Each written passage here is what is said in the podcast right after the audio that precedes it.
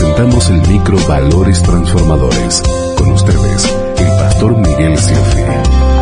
El 8M es un día totalmente especial. Muy desvirtuado, ¿eh? Muy desvirtuado porque eh, se han producido eh, algunos, yo diría, acomodos en cuanto a políticas que no tienen nada que ver con el Día de la Mujer. El Día de la Mujer era conocido anteriormente como el Día Internacional de la Mujer Trabajadora.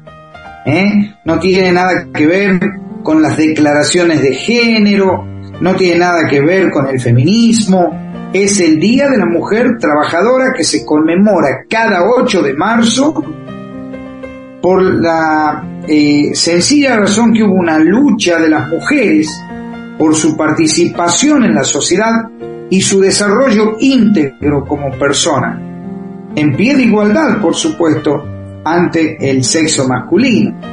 ¿Sí? Ahora, las mujeres pregaron para competir también con el, el sexo masculino. Y eso hace que podamos apreciar que somos diferentes, pero que cada uno cumple un rol. El hombre cumple un rol y la mujer cumple otro rol. Tan importante el uno como el otro. Aunque es un poco largo de explicar. Voy a ir al sabio Salomón, Proverbios capítulo 31, verso 10. ¿Quién podrá encontrar una esposa virtuosa y capaz? es más preciosa que los rubíes.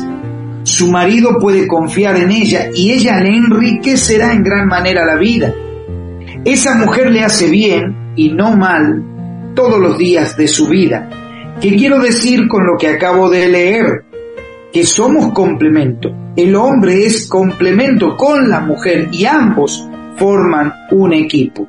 No hay enemistad, sino que hay complementación y eso hace a un buen andar en la vida. Hasta mañana si Dios quiere.